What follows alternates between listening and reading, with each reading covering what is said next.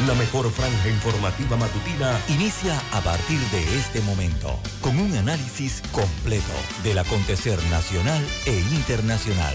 Noticiero Omega Estéreo. Omega Estéreo Noticias.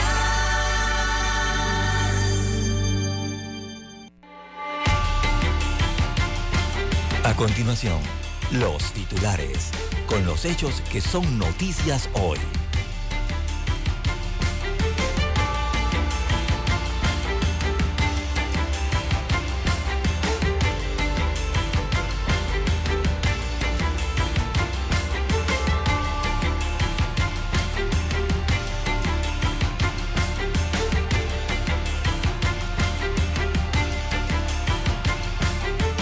Estados Unidos ejerce más presión sobre Latinoamérica. Washington ejerce su fuerza sobre personalidades del mundo político en la región. ¿Cuál es el interés? La jefa del Comando Sur de Estados Unidos, Laura Richardson, ha dicho que tienen sus ojos puestos en los recursos de América Latina como el litio, el petróleo, el cobre y el oro. Martinelli evalúa anuncio de Blinken e insiste en su candidatura presidencial. También tenemos que Fábrica está desconectado de las necesidades de la ciudadanía, dice el concejal y representante Willy Bermúdez. Iniciativa legislativa busca despenalizar calumnia y evitar embargos a periodistas. Panamá y Colombia reforzarán la lucha contra el crimen organizado. Magistrado Arrocha asegura que el proyecto de ley 935 busca agilizar resolución de los procesos civiles. Órgano Ejecutivo envía a la Corte Suprema el proyecto de ley que regula el uso de criptomonedas. También para hoy se inicia plan piloto para el desembolso inmediato de préstamos a productores. En otros temas, declaran culpable acusado de matar a ocho personas en un atentado en Nueva York. También para hoy tenemos dentro de los titulares, madre de cuatro hijos fue asesinada en una balacera. Le imputan cargos por delito de homicidio a un hombre de 22 años por crimen en la provincia de Coclé. También tenemos Minsa dice que hay tres casos de viruela símica en la provincia de Chiriquí. Muere un funcionario del INADE tras una colisión en la provincia de Veragua. Gringo, detenido en Panamá y enviado a Colombia, alega que Panamá no le dio acceso a un abogado. Amigos y amigas, estos son solamente titulares. En breve regresaremos con los detalles de estas y otras noticias. Estos fueron nuestros titulares de hoy. En breve regresamos.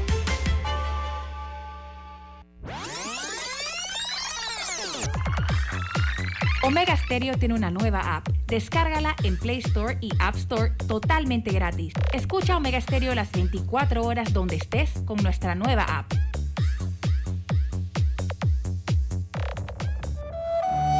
Para los que están enamorados. Hoy corté una flor. Y llovía, llovía. Esperando a mi amor. Para los despechados. Se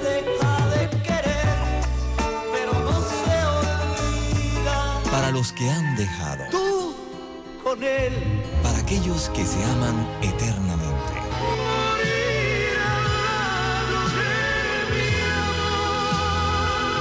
Para los que hacen propuestas indecentes.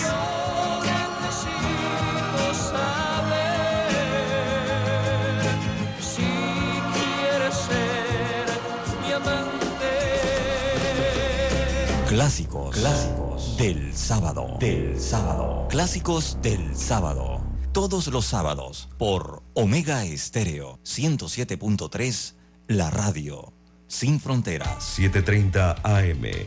Infoanálisis, con entrevistas y análisis con los personajes que son noticia. La mejor franja informativa matutina está en los 107.3 FM de Omega Estéreo, cadena nacional.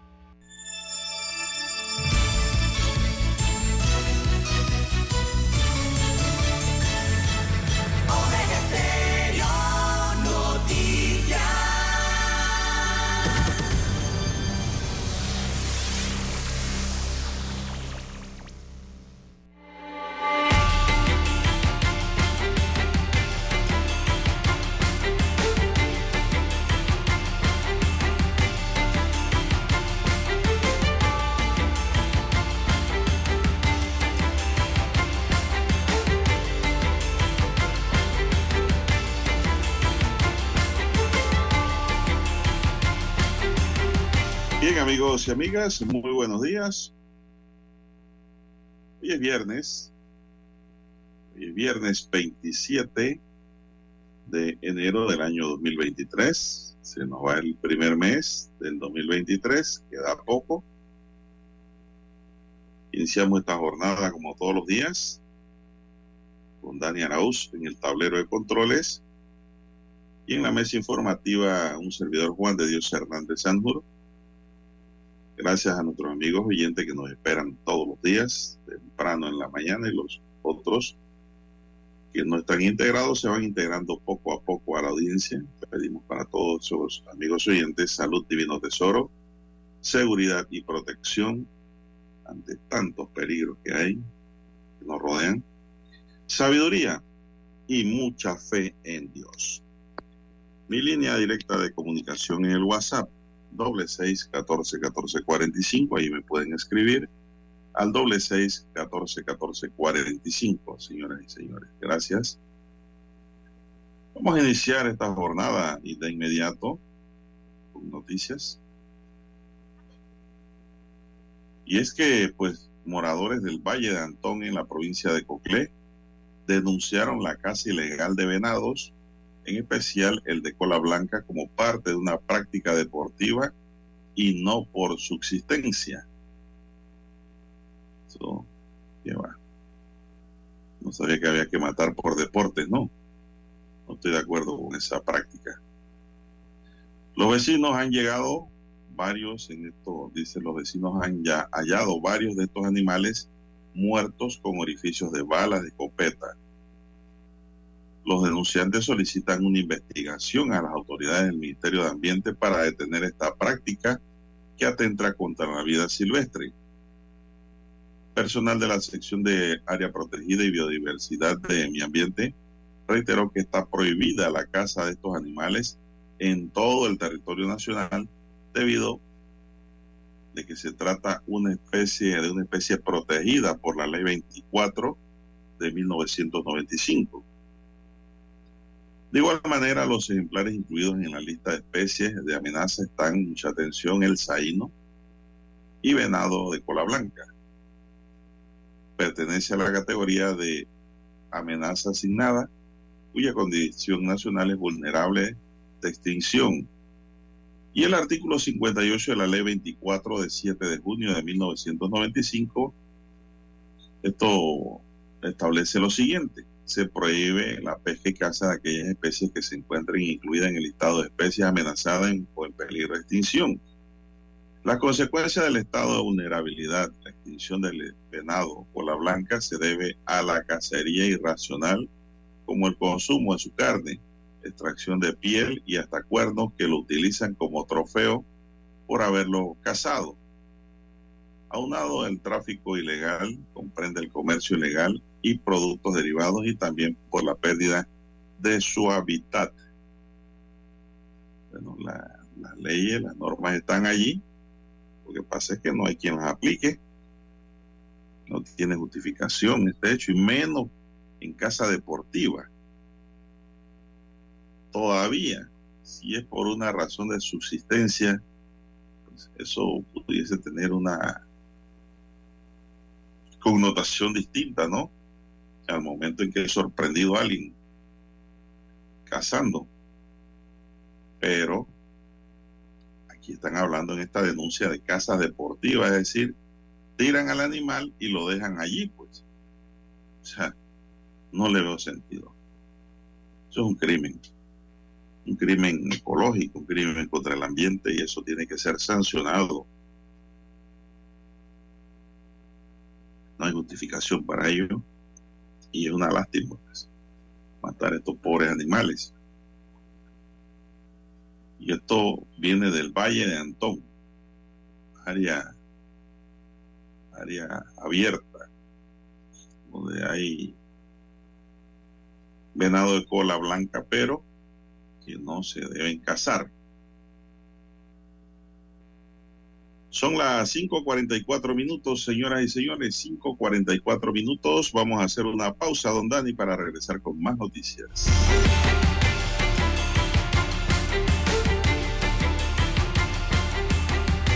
La mejor franja informativa matutina está en los 107.3 FM de Omega Estéreo. 5.30 AM. Noticiero Omega Estéreo. Presenta los hechos nacionales e internacionales más relevantes del día. 7.30 AM. Infoanálisis. Con entrevistas y análisis con los personajes que son noticia.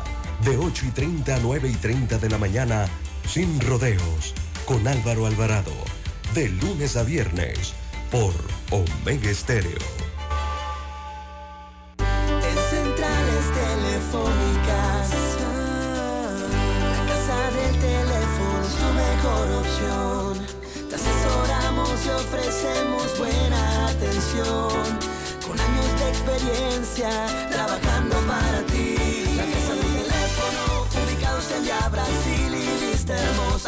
Casa del teléfono, líder en telecomunicaciones. La casa del teléfono, distribuidores de Panasonic.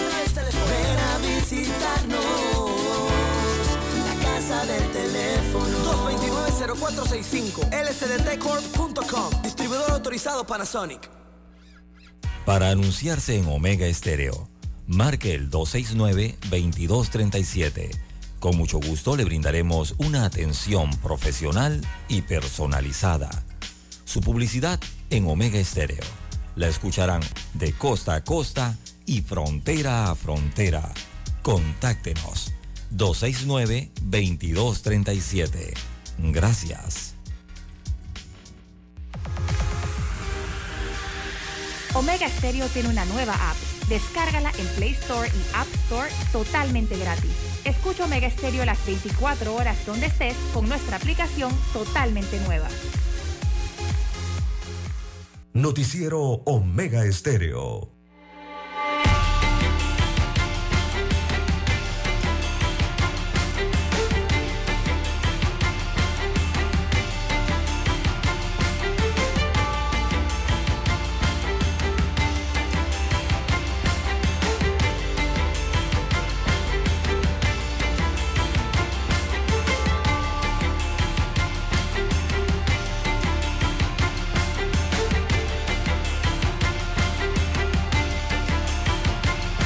Continuamos, son las 5.47 minutos. Muy buenos días, César. ¿Cómo amanece usted? Buen día, don Juan de Dios. Buenos días a todos los amigos oyentes. Muy bien, don Juan de Dios.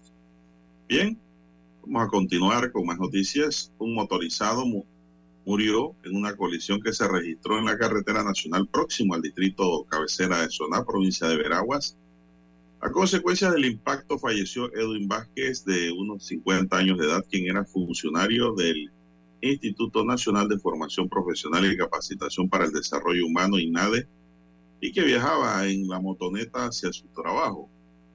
De manera preliminar se informó que en este accidente está involucrado un conductor de un vehículo camioneta que colisionó con Vázquez. El capitán Luis Pollato, encargado de las operaciones de tránsito de la Policía Nacional, dijo que una vez registrado el hecho de tránsito, se presentó personal del Ministerio Público para iniciar con las investigaciones. Pollato informó también que con esta nueva víctima suman cuatro las personas que han perdido la vida por accidente de tránsito en lo que va este año en la provincia de Veraguas. lamentable pues accidente donde pues el motociclista pierde la vida. Entonces, Gracias, don Juan de son las 5.48. ¿Qué más tenemos? Bien, el combustible en Panamá vuelve a sufrir un aumento a partir de este viernes 27 de enero, don Juan de Dios. De acuerdo a los nuevos precios máximos eh, de venta develados por la Secretaría Nacional de Energía. Así que los precios máximos de venta al consumidor que empiezan a regir eh, estarán vigentes hasta las 6 eh, de la mañana del viernes 10 de febrero próximo. Así que arranca este 27 y los 14 días se cumplen el 14 de febrero. Bueno, en las estaciones de combustible eh, en las ciudades de Panamá y Colón, la gasolina de 95 octanos quedará en un balboa con 8 centésimos el litro, reflejando un alza de 7 centésimos eh, cada litro. En tanto, la gasolina de 91 octanos estará en un balboa con 2 centésimos el litro, con un aumento de 6 centésimos por litro. Y el diésel bajo en azufre quedará en un balboa con 10 centésimos, lo que indica un aumento de 3 eh, centésimos por litro. Así que así estarán los nuevos precios de los combustibles, alza importante, don Juan de Dios, eh, para este viernes. Sin embargo, hay que recordar que el precio de los combustibles está subsidiado en Panamá. Hay un subsidio solidario eh, que se mantiene un vigente de 3 balboas con 25 eh, centésimos el galón eh, o 85, casi 86 centavos, no el litro es el subsidio. Pero, don Juan de Dios, ese subsidio está vigente solo hasta el 15 de febrero próximo, cuando el gobierno habrá evaluado si lo extiende un mes más o lo suspende como eh, medida entonces paliativa en Panamá. Bien, así estarán los precios del combustible, don Juan de Dios. Bueno, las gasolinas costarán ya, ya pasan los cuatro balboas eh, por galón, si lo vemos en la medida de galón, ¿no? Así que es un aumento, han sido dos aumentos importantes que se han dado eh, durante este mes de enero en cuanto a los combustibles. Bien, son las 5.51 minutos, don César. Bueno, aquí me llega una información, don César, y nos dice que eh, la licenciada Gina Herrero fue elegida como presidenta de la Asociación Panameña de Aseguradores, APADEA, para el periodo del año 2023 y tomó posesión eh, como la primera mujer en presidir el gremio que agrupa a las principales aseguradoras del país en los 70 años de historia de la organización de la Asociación Panameña de Aseguradores. Y que pues la primera mujer, don César, que en 70 años ocupe ese cargo, queda en la historia de las aseguradoras, la licenciada Gina Herrero. Felicidades a nuestra eh, colega y amiga de este espacio, de este noticiero, Gina Herrero, que nos escucha siempre, don César, por este logro, ¿no? Por este avance en su vida profesional y ojalá pues Dios le dé toda la fuerza, capacidad, inteligencia, sobre todo pues la salud para que pueda dirigir este gremio durante este año 2023. Y que pues reiterados saludos para Gina Herrero en esta oportunidad. Así que pues Apadea tiene una nueva presidenta que tomó posesión anteayer y ella pues eh, ocupa la silla presidencial. De seguro lo va a hacer bien como presidenta, una mujer muy preparada, muy eh, profesional, conocedora a profundidad en la materia de seguro, pues que siga adelante don César y nos llena de mucha satisfacción de que sea una de nuestras oyentes. Mujeres inteligentes. Bien, son las 5.53 minutos. Don César, ¿qué más tenemos para hoy?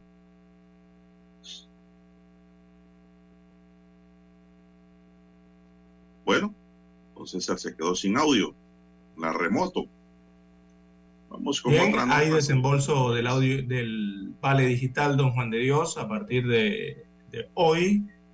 Así que eh, se ha anunciado que a partir del día jueves próximo, o sea, se están refiriendo desde ayer, ¿no? Desde el- eh, se procede entonces al desembolso del Vale Digital del nuevo Plan Panamá Solidario. No, veamos, ve- veamos la, el calendario que han dado aquí, porque aquí parece haber un... No, eh, es a a cobrar. partir, sí, a partir de hoy hasta el próximo 30 de enero es el calendario, ¿no? Desde hoy hasta el próximo lunes se está procediendo entonces al desembolso del vale digital eh, por parte del Estado central, por parte del gobierno. Así que se informa que para recibir este beneficio las personas deben haber cumplido con la corresponsabilidad y criterios establecidos en el Plan Panamá Solidario. El vale sigue siendo de 120 dólares mensuales eh, que otorga el gobierno central a través de la cédula de identidad personal para los beneficiarios. Entonces puedan hacer efectivo esto en los comercios locales eh, únicamente para compras de alimentos y medicinas. Así que a partir de hoy, no, corrijo, a partir desde ayer jueves se está entregando entonces el vale digital, se estará entregando el día de hoy, mañana, domingo y hasta el día lunes. Estarán entregando entonces el vale digital, perdón, el vale, eh, sí, el vale digital del nuevo plan entonces Panamá Solidario. Así que dependiendo a cómo finalice o termine los números, la numeración de la cédula, así se estará entregando entre este jueves hasta el día lunes. No, no remarca entonces la información, el monto total, ¿no? En dineros que se está destinando en esta ocasión, en este mes, eh, para el vale digital. Bien, César, el ingeniero Carlos Allen asumió como presidente de la Junta Directiva de la Cámara Panameña de la Construcción CAPAC con otros 17 directivos que lo acompañarán al frente de ese gremio en el periodo 2023. Allen fue reelecto para un segundo periodo consecutivo durante la Asamblea General de la CAPAC, o sea, la Cámara Panameña de la Construcción, celebrada el pasado 14 de diciembre. Fue juramentado por Jorge Lara, su predecesor, en presencia de ministros y viceministros de Estado, alcaldes del Distrito de Panamá, alcaldes del, Distrito de Panamá, directores y representantes de entidades del sector privado, nacional e internacional dedicados a esta actividad. Son las 6.56 minutos, en no, 5.56 minutos en su noticiero Omega Estéreo, el primero con las últimas. Avanza la mañana, cuatro minutos estamos de las 6 de la mañana. Así tenemos que también, don César, promueven la narración oral en los niños y adolescentes. El Círculo Infantil Juvenil de Narración Oral Héctor Collado retoma sus talleres presenciales los sábados de 3 de la tarde en el cuarto piso de la sala infantil de la Biblioteca Nacional ubicada en el Parque Omar. Así es, dicen que van a iniciar el sábado 11 de febrero. La idea es promover el rescate de la oralidad y fomenta la lectura entre niños y jóvenes. Niños y niñas de, de 7 años, 12 años y adolescentes de entre 13 y 15 años trabajan para generar un movimiento que fortalezca el valor social de la palabra a través de las historias, don César. Esto es muy importante y es muy bueno, y más en estos tiempos de juventud, en donde ahora todo es redes. Muchachos, así como hablan, escriben, y esas cosas son incorrectas. Usted como habla tiene que escribir correctamente en las redes sociales también, don César. Si no, la gente escribe como le sale del oído. ¿Usted no ha notado eso? Don César. Así es, don Juan de Dios. No Bueno, importa si es problema- V, B, S, C, eh, no, escriben como escuchan. Y eso no es así. Eso no es así. Están despedazando el idioma. Hay que saber escribir también. Y más si se es profesional. Hay que saber escribir en las redes. Y con sentido también, don César. ¿No? No a pedacitos y en clave. No, no, hay que escribir correctamente. Y hay que saber hablar. hay que saber narrar, describir. Y eso es lo que pues van a tener los niños en este Círculo Infantil y Juvenil de Narración Oral Héctor Collado. Así que pues que le aprovechen a los niños y jóvenes esta actividad infantil. Son las 5.58 minutos. ¿Qué más tenemos por allá? Bien, don Juan de Dios. Eh, bueno, arrancó la COVID también. Eh, hay que informar a los amigos oyentes que la feria eh, ACOVIR de vivienda eh, se encuentra en el Panamá Convention Center de Amador.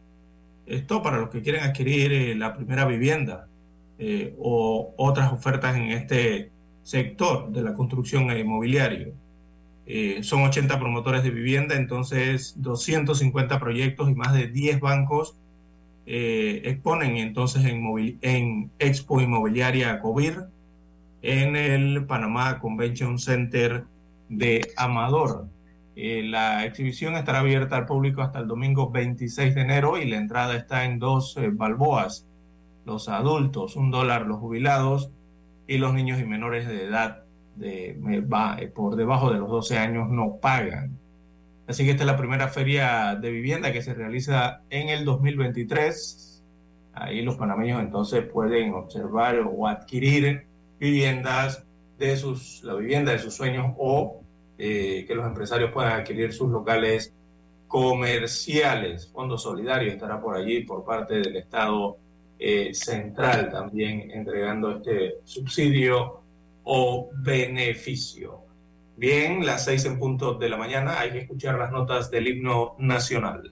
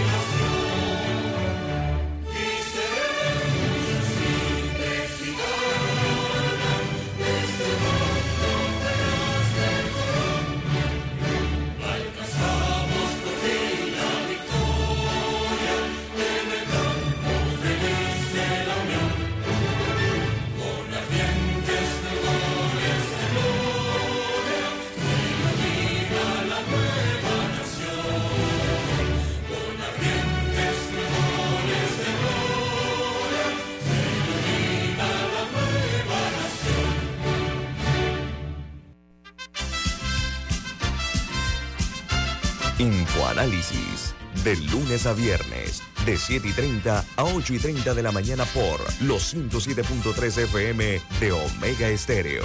Con Guillermo Antonio Adames, Rubén Darío Murgas, Camila Adames Arias y Milton Enríquez. Infoanálisis, el programa para gente inteligente como usted.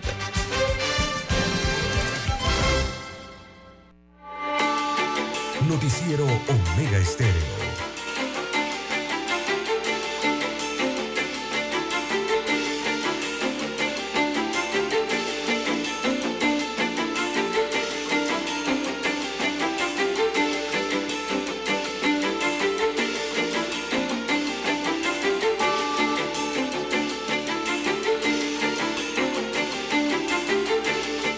Seis, cuatro minutos. Aquí me pregunta un oyente en WhatsApp si hoy juega el gordito. Sí, claro. Hoy juega, hoy 27. Así que usted cómprese su pedacito. Invierta en la esperanza, dos dolitas nada más. Y entre en jugada. No gana quien no participa. Usted, si pues participa, está en carrera, está en jugada. Eso es lo importante. Y usted se puede hacer de un millón de dólares facilito con bueno, no tan facilito, pero si tiene suerte, sí. En jugar el gordito. Ese es un consejo que le doy a los amigos oyentes que pues, pueden jugar. Hay gente que no pueden jugar lotería, don César. Tienen vedado, prohibido, aunque yo tengo amigos evangélicos que se compran su gordito. Y me dicen, no, no, no, acá calladito. Si me lo gano, les regalo una for no sé qué, una Ranger, un no sé qué al pastor y le doy a la iglesia, hacen un mundo, ¿no? Bonito. Está bien. Soñar es bonito. Todo inicia con un sueño. Quien no sueña no realiza nunca lo que sueña. No tiene proyección. Los proyectos son sueños. Vamos a seguir aquí. Una nueva iniciativa buscaría de, desalentar la presentación de demandas civiles contra los periodistas cuando se trate de temas de interés público. Además, promueve que ciertos bienes no sean embargables y por último que se despenalice la calumnia e injuria en una propuesta llevada a la Asamblea por el diputado Gabriel Silva, que tiene como fin establecer plena libertad de expresión en el país. Esta propuesta procura reducir el abuso de demandas contra los periodistas y personas que denuncian actos de corrupción y de cualquier otra índole que sea de importancia para la ciudadanía propone, entre otro, otras cosas, que las demandas que, se, que carezcan de mérito sean rechazadas de, pleno al, de plano por el juez competente, cuando la finalidad sea censurar, intimidar o inhibir la participación pública de las personas a través de la libertad de expresión y de prensa. El proyecto crearía un equilibrio entre las partes del proceso al evitar que se utilice la figura del embargo con el propósito de detener las operaciones de dichas personas. Establece la propuesta del diputado Silva, que aún se encuentra en análisis de los gremios y de la que prefirió no hablar hasta que sea presentada formalmente para su discusión en primer debate. Alejandra Araúz, presidenta del Foro de Periodistas por la Libertad de Expresión e Información, entiende que este anteproyecto de ley lo viene preparando el equipo de diputados desde hace más de seis meses y que se ha estado asesorando con profesionales que son conocedores del tema. Entre sus atributos o aciertos reconoce la despenalización de los delitos de calumnia e injuria. Es una tarea que está pendiente de larga data, dijo la periodista, aunque reconoce que las probabilidades de que la propuesta eh, prospere en la Asamblea Nacional no son las más alentadoras en un es un avance visibilizar y alertar a la opinión pública sobre el gran, riesgo que representa para el sistema democrático, sobre todo con la proximidad de las campañas electorales, el acoso judicial del que son víctimas periodistas y medios de comunicación. Estas demandas, embargo y secuestro de bienes son instrumentos para censurar y esconder esa información de interés público que los ciudadanos deben conocer, admite la presidenta del gremio. Arauz aclaró que debe quedar claro que no se trata de una nueva ley que daría privilegio a periodistas o a medios de comunicación, activistas o cualquiera que participe en la vida pública. Agregó que se trata de, de reducir el abuso de demanda, pero que mientras este anteproyecto haga su recorrido en la Asamblea Nacional, la protección de los periodistas no es otra que apegarse a los principios éticos y la búsqueda de la verdad. Desde el Colegio Nacional de Periodistas, Griselda Melo dijo que está analizando esta propuesta que busca proteger a quienes ejercen el periodismo y la opinión pública. La nota es larga, está en el diario La Estrella de Panamá para los que quieran eh, ampliar el tema.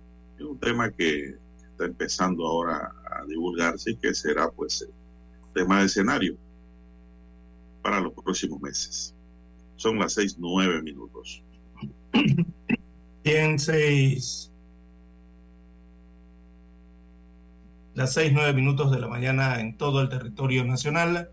Bien, don Juan de Dios, eh, hay que informar a la población que los seis jarabes infantiles contaminados con dietilenglicol y etilenglicol eh, no se distribuyen aquí en Panamá, don Juan de Dios.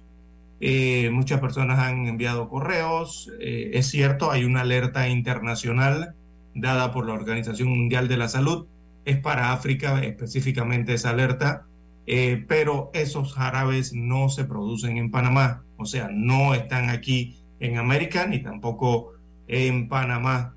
Así que estos jarabes para niños que están contaminados eh, no tienen registro sanitario de Panamá, por lo tanto no circulan aquí.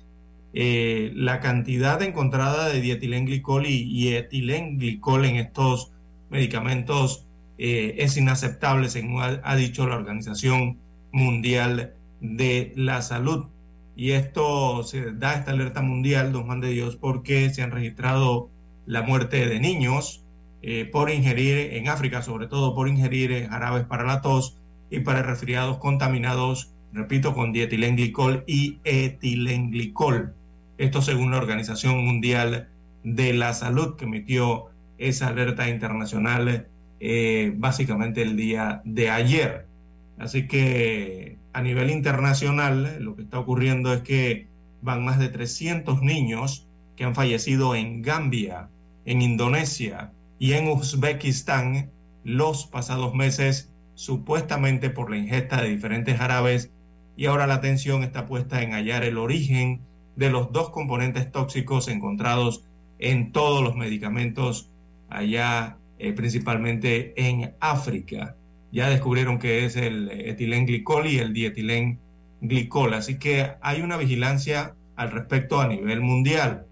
Eh, eh, pero aquí en Panamá esos jarabes no tienen registro sanitario, o sea, no circulan, no se distribuyen aquí en nuestro país. Eso para aclararle a la población nacional.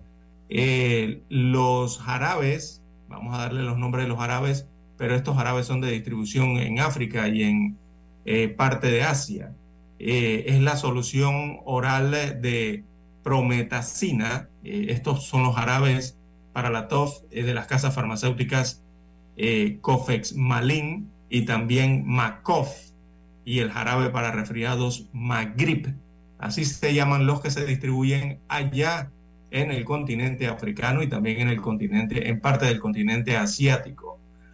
Eh, han suspendido varias licencias farmacéuticas eh, locales en África, en Gambia específicamente, a varios laboratorios locales, pero de ese país. No hay distribución de eso aquí en Panamá y eh, se hace la, la, salvedad, la advertencia de que estos seis jarabes contaminados eh, no se distribuyen en nuestro país. Acá no se distribuyen. Bien, así está la situación a, nivel mundial, don Juan de Dios. Usted sabe cuando se, cuando se dan estas alertas, eh, son alertas importantes porque eh, cuando los árabes se contaminan, lastimosamente causan mucha afectación.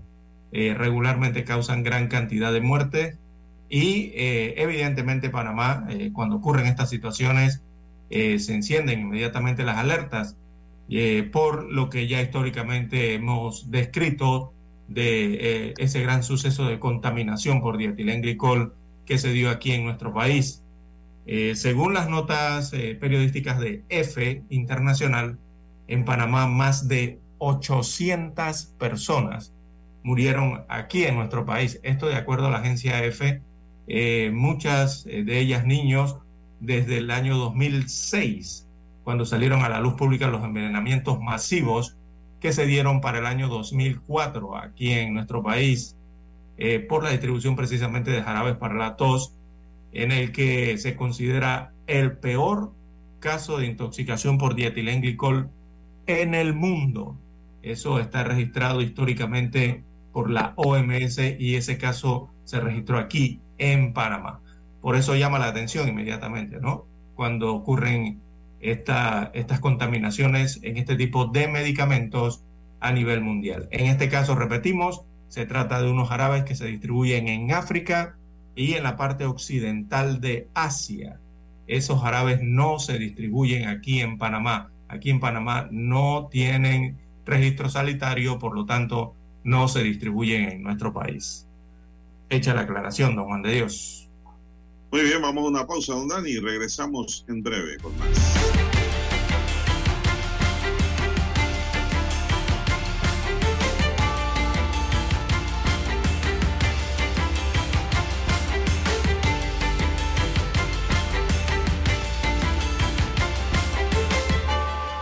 La mejor franja informativa matutina está en los 107.3 FM de Omega Estéreo. 5.30 AM. Noticiero Omega Estéreo. Presenta los hechos nacionales e internacionales más relevantes del día. 7.30 AM. Infoanálisis. Con entrevistas y análisis con los personajes que son noticia. De 8 y 30 a 9 y 30 de la mañana. Sin rodeos. Con Álvaro Alvarado. De lunes a viernes por Omega Estéreo.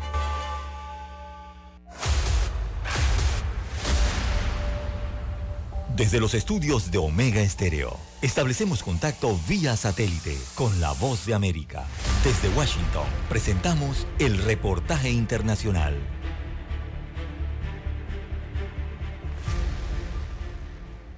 Ucrania amaneció bajo la alerta de ataque aéreo en prácticamente todo el país y las autoridades instaron a la población a refugiarse luego de una intensa ofensiva rusa y pese a que, según señalaron funcionarios ucranianos, los primeros misiles rusos ya fueron abatidos, el peligro continúa. Esta situación ha provocado la muerte de al menos una persona en Kiev y ha dejado a varios heridos en la capital, además de provocar cortes en el suministro energético en gran parte del territorio ucraniano, donde la previsión climatológica para hoy anticipa temperaturas mínimas de hasta 9 grados Celsius bajo cero en algunos puntos del país. Los ataques llegan luego de que Estados Unidos y Alemania anunciaran sus respectivos planes para suministrar decenas de sofisticados tanques a Ucrania. Importante recordar que hasta ahora el Pentágono se había resistido al envío de estos modernos equipos de combate y John Kirby, coordinador del Consejo de Seguridad Nacional, explicó detalles. Desde el comienzo de esta guerra, hace 11 meses, hemos estado desarrollando las capacidades que proporcionamos a Ucrania en función de las condiciones sobre el terreno. Y entonces, ¿qué ha cambiado?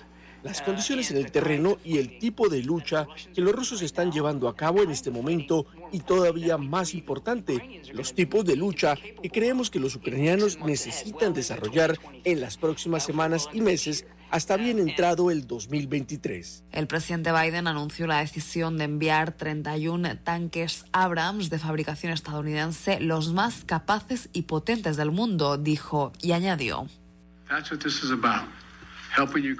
De eso se trata, de ayudar a Ucrania a defender y proteger el territorio ucraniano. No es una amenaza ofensiva para Rusia. Y mientras Occidente considera que está ayudando a Ucrania a mejorar su capacidad de maniobra en terreno abierto, desde Moscú denuncian la implicación directa de los aliados occidentales en la contienda. En tanto, el presidente ucraniano Volodymyr Zelensky afirmó que la verdadera eficacia de los tanques dependerá de la velocidad y de la cantidad de blindados de combate que lleguen a suelo ucraniano. Judith Martín Rodríguez, Voz de América. Escucharon vía satélite desde Washington el reportaje internacional. Desde el dominante Cerro Azul, Omega Estéreo cubre las provincias de Panamá, Colón, Darién, Panamá Oeste y las playas en los 107.3. continúa desde el majestuoso Cerro Canajagua en los 107.5, cubriendo todas las provincias centrales hasta el imponente volcán Barú en los 107.3 para las provincias de Chiriquí, Bocas del Toro y Veraguas. Omega Estéreo para todo Panamá.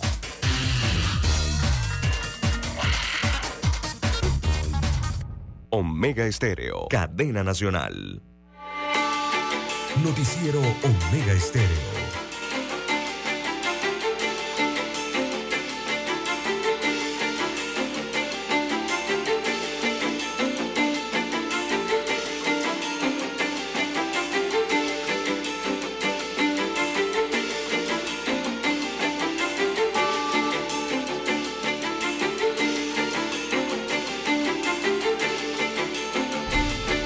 Continuamos, señoras y señores, con más noticias. Son las 6:19 minutos.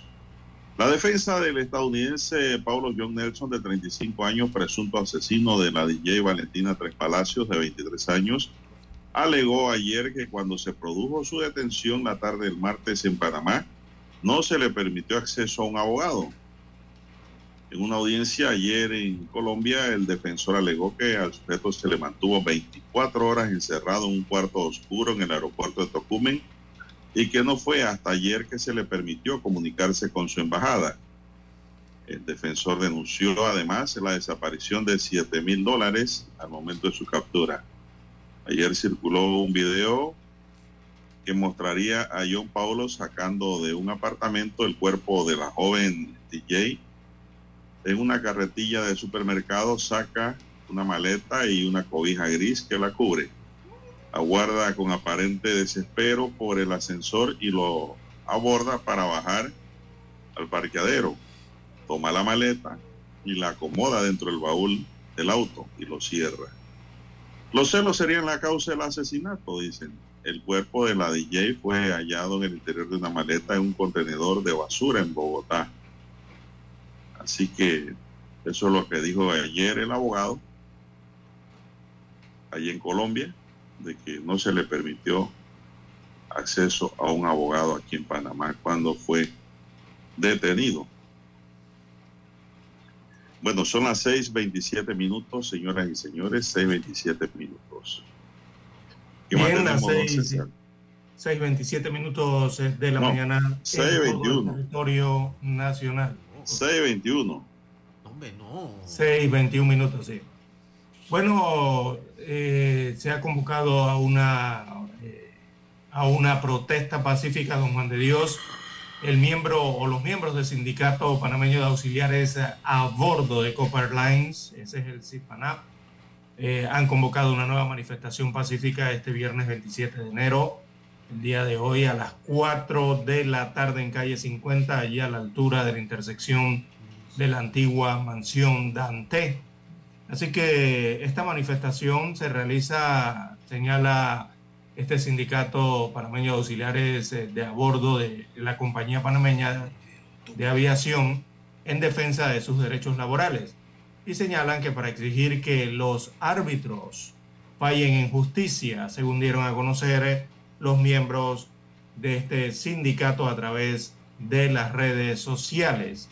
Así que los tripulantes de cabina se mantienen en un proceso de arbitraje considerado obligatorio, el cual es eh, mediado por el Ministerio de Trabajo y Desarrollo Laboral con la finalidad de lograr un acuerdo en las cláusulas del convenio colectivo para los años, eh, bueno, sería para los años 2022-2026, abarca cinco años.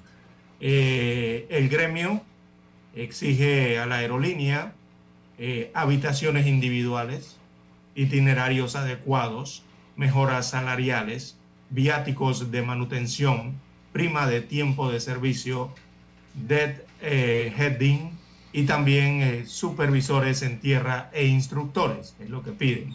Así que la compañía aérea también enfrenta una posible huelga de la Unión Panameña de Aviadores Comerciales, esta vienen siendo los pilotos, a partir del próximo 2 de febrero. Así que tendrán eh, protesta el día de hoy eh, quienes la acompañan en la tripulación, que son los auxiliares eh, de a bordo.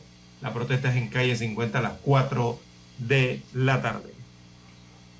Hay que hacer la pausa, don Juan de Dios, para revisar los periódicos. ¡Ey, todavía no! Bien, bueno, mientras se prepara don Dani y don César, vamos con otra nota. Dice Dani que todavía no, no, no es la hora, don César. Ah, pero qué No es que lo quiera allí, César lo quiera allí pegado en el tablero de control de don César, don Dani. Así que por eso. Bueno, se informa en Chiriquí que hay tres nuevos casos de... Hay tres casos registrados en la provincia de la viruela del mono, una mujer y dos varones dieron positivos con el virus de la viruela símica en la provincia de Chiriquí, confirmó ayer la doctora Gladys Novoa, directora regional del MINSA, quien agregó que dos corresponden al distrito de David y uno a Bugaba. Dos de los casos se dieron en el corregimiento de David, uno en las, en las Lomas y el tercer caso se registró en el corregimiento de la Concepción. La directora regional del MINSA informó que los tres casos fueron dados de alta y que en estos momentos se realiza la trazabilidad para conocer cómo se contagiaron y las personas que pudieron estar en contacto. Aclaró que esta enfermedad no se origina solo por relaciones sexuales, sino también por el contacto con una persona contagiada, debido a que se registran erupciones cutáneas, lo cual es altamente contagioso. La funcionaria hizo un llamado a la población para estar alerta y al registrar dolores de cabeza, fiebre y lesiones cutáneas en, en las manos, plantas de los pies o cara para que acudan a un centro de salud para ser atendido y descartar que se trate de la viruela símica. Son las 6.25 minutos en su noticiero Omega Estéreo, el primero con las últimas. En otra nota tenemos que Martinelli evalúa anuncio de Blinken e insiste en candidatura presidencial. El exmandatario Ricardo Martinelli asegura que garantizará sus derechos y subraya sus intenciones de participar en las elecciones de 2024. El mensaje del Departamento de Estado va más allá, advierten especialistas. La inclusión del expresidente Martinelli como inelegible para ingresar a Estados Unidos es un mensaje claro del Departamento de Estado de ese país a la clase política panameña. Coinciden abogados consultados por la estrella de Panamá. El pasado miércoles, el secretario de Estado, Anthony Blinken, justificó la acción por la participación del exmandatario en actos de corrupción significativos al aceptar sobornos a cambio de otorgar inapropiadamente contratos de gobierno durante su mandato como presidente. La designación incluye a miembros de su familia inmediata. El comunicado advierte, en voz de la recién llegada embajadora Mari Carmen Aponte, que no será la última designación en Panamá, es decir, viene más como dice don Juan Carlos Tapia. Martinelli es el primer panameño en ser calificado públicamente como un funcionario corrupto, justo cuando reafirma su intención de correr para la presidencia en las elecciones venideras. El Departamento de Estado basó la acción en la sección 3031C de la Ley de Asignaciones sobre Operaciones Extranjeras y programas relacionados al Departamento de Estado de 2023 que permite al secretario de Estado adoptar esta medida cuando tenga información creíble de participación directa o indirecta en actos de corrupción significativa. El miércoles, cuando Martinelli se reencontró con sus hijos después de haber cumplido condena en Nueva York por conspirar para cometer delito de lavado de dinero y así ocultar 28 millones de dólares en coimas provenientes de Odebrecht y que era del pueblo panameño, se publicó el anuncio todo esto planificado, aseguró Abel García, ex fiscal del Distrito de Nueva York, a EcoTV. García calificó la acción de Blinken como un preaviso para el resto de políticos en el poder a quienes aspiran o para quienes aspiren al poder. El exmandatario estaba valorando el anuncio con su equipo de abogados y asesores políticos para diseñar las estrategias políticas y jurídicas que corresponden, se lee en el comunicado publicado por su equipo de defensa aseguró que seguirán ejerciendo sus recursos que le permitan hacer valer el respeto. Muestra de ello continúa la nota es la demanda presentada hace unos meses en un tribunal federal de Estados Unidos de Norteamérica. La misma sigue en ese país el curso legal correspondiente. Lo único que no dicen que la demanda contra quién es o por qué es. Exactamente. No explican qué clase de demanda es. Debieron a explicarlo, los Estados Unidos de América. Debieron explicarlo. ¿no? Martinelli Bueno, exigió al respecto el, al principio de la presunción de inocencia y subrayó sus aspiraciones presidenciales. Nada ni nadie nos desviará de ese objetivo. Sin embargo, hay quienes interpretan esto con luces largas. Felipe Camargo, mayor retirado de las Fuerzas de Defensa y conocedor, pues, de la política internacional con Estados Unidos, calificó la medida como una forma para imponer un candidato proamericano en el siguiente gobierno. El mundo está en guerra, recordó el militar retirado. Estados Unidos está obligado por su seguridad interna a tomar el control de Panamá por las buenas o por las malas, usando información de capos de narcotráfico que recientemente han caído presos, explicó. Desde su llegada a Panamá, la agenda de Aponte parece centrarse en el combate a la corrupción. Ha sostenido reuniones con los representantes de oposición sin, a, sin invitar a Martinelli y vigila de cerca el desarrollo de los casos judiciales de alto perfil. Incluso invitó a la Asamblea Nacional a aprobar la ley de extinción de dominio. Y no hay duda si Martinelli es corrupto o no. Hay un poder grande diciendo que él es corrupto. No dudo que esto lo afectará en el ámbito electoral, indicó el candidato por la libre postulación, Francisco Pancho Carrera. Pues eso. Sí, evidentemente esto va a tener un impacto, ¿no? Eh, en el tema electoral, eh, esta inclusión entonces en la lista de personas corruptas. Las consecuencias eh, de esta medida eh, podrían ser eh, uy, incluso hasta devastadoras, ¿no? Para su aspiración eh, de volver a la presidencia de Panamá.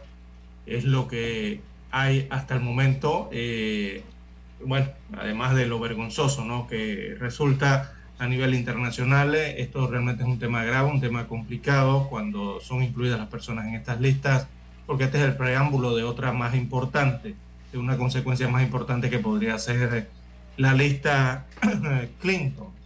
Bueno, en cuanto a lo que han aplicado a Ricardo Martinelli, incluyéndolo eh, por eh, temas de corrupción, eh, estas medidas eh, que le van a aplicar incluyen, primero es una sanción de por vida, esto eh, en que lo han incluido, y además de la prohibición a entrada de ese país, eh, no podrá utilizar su dinero en los Estados Unidos de América.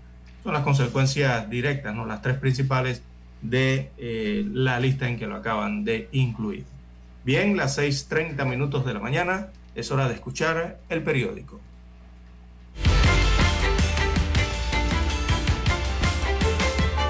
Omega Estéreo, cadena nacional. Para anunciarse en Omega Estéreo, marque el 269-2237. Con mucho gusto le brindaremos una atención profesional y personalizada. Su publicidad en Omega Estéreo.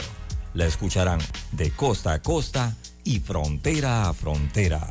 Contáctenos 269-2237. Gracias. 7:30 AM. Infoanálisis, con entrevistas y análisis con los personajes que son noticia. La mejor franja informativa matutina está en los 107.3 FM de Omega Estéreo, cadena nacional. Desde los estudios de Omega Estéreo, establecemos contacto vía satélite con la voz de América. Desde Washington, presentamos el reportaje internacional.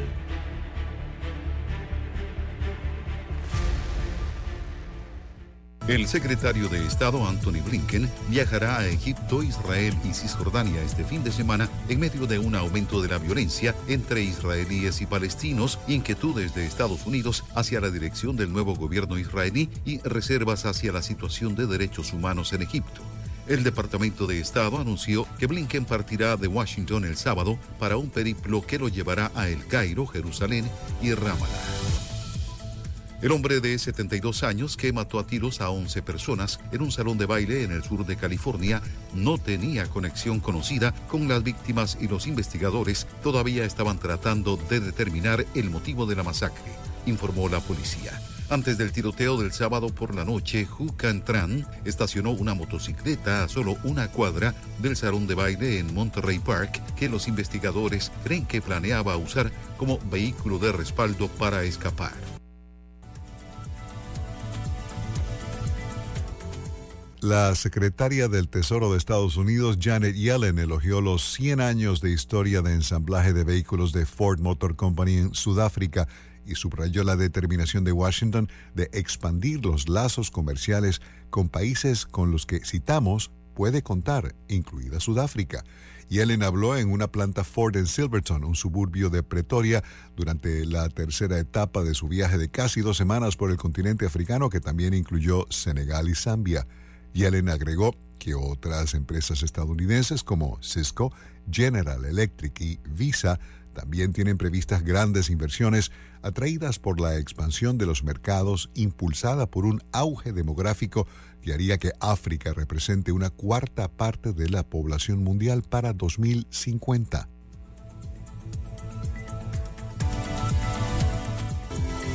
España se dispone a derogar el uso obligatorio de mascarillas en el transporte público, casi tres años después del inicio de la pandemia de COVID-19.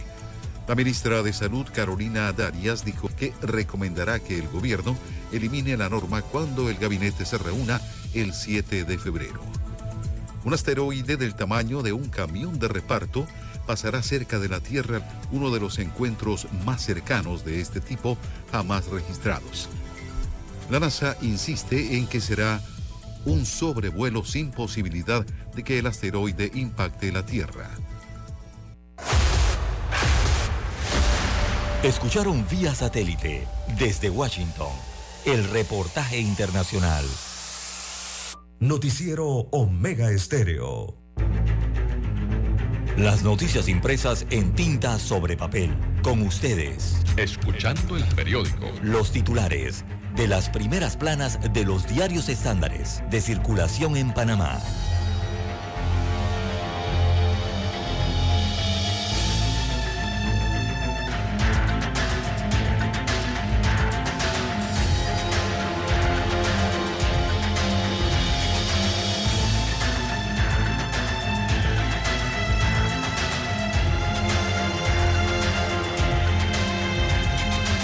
Bien, amigos oyentes, el diario La Prensa para este viernes 27 de enero del 2023 titula Terremoto político y llamado de atención para la justicia.